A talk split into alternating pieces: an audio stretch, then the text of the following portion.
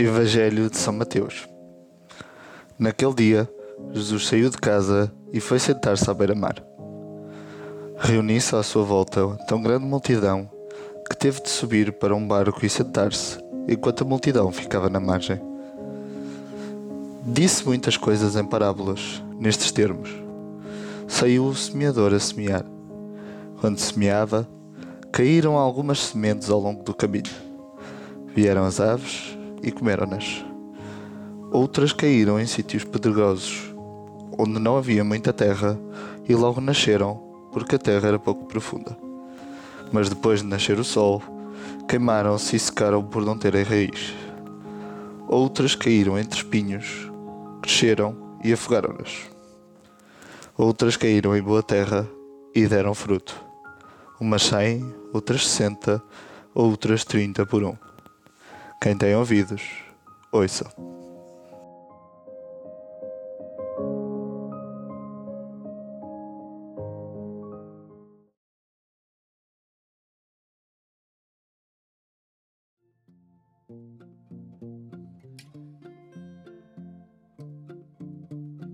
Os tempos que nos acolhem assemelham-se aos em que Jesus dirigiu a parábola que acabamos de escutar.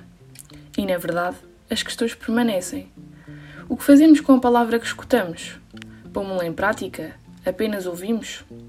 Ou escutamos e recusamos a prática pelo nosso próprio motivo ou egos?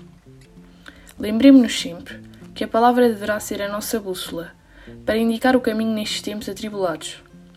Como é que todos os dias a podemos incluir na nossa vida de maneira a facilitar o nosso caminho? Procuremos-la na aflição. O Pai quer nos falar através dela. Sejamos sementes germinadas que deram fruto.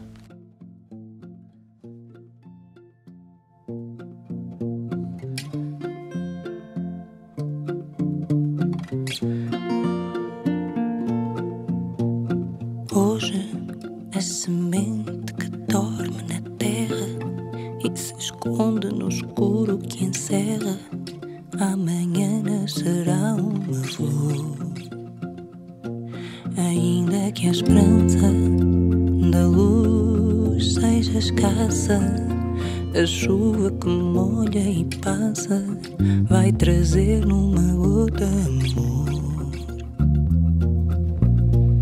Também eu estou à espera da luz. Deixo-me aqui onde a sombra seduz.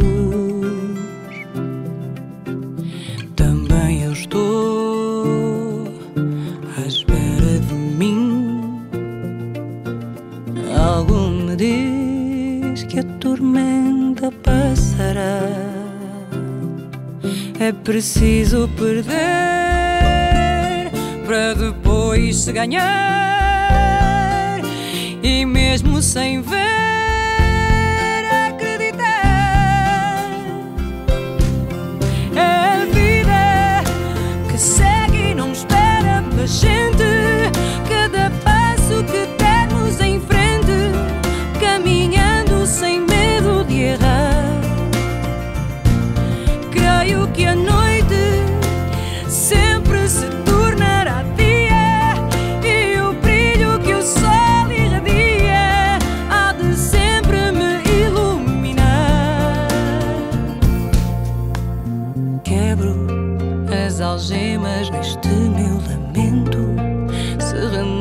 renasço a cada momento, meu destino na vida é maior. Também eu vou em busca da luz. Saio daqui onde a sombra seduz.